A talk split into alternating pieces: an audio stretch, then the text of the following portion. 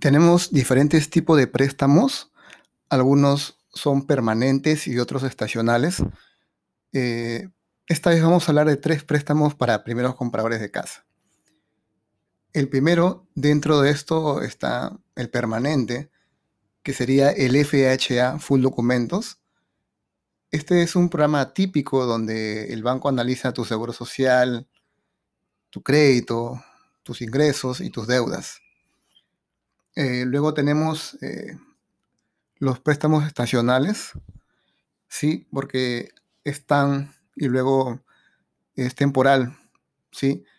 Em, está el FHA con el 0% down payment, donde tienes que tener como requisito todo lo mencionado anteriormente, solo que tienes que tener un credit score más alto, ¿sí?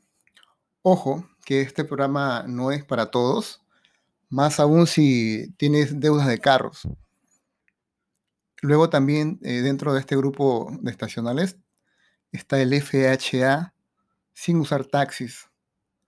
Aquí el banco analiza tu seguro social, tu crédito, tus ingresos, que casi siempre eh, no son los actuales, más bien son los estimados por un nuevo empleador que te va a favorecer con los ingresos necesarios para calificar a un préstamo.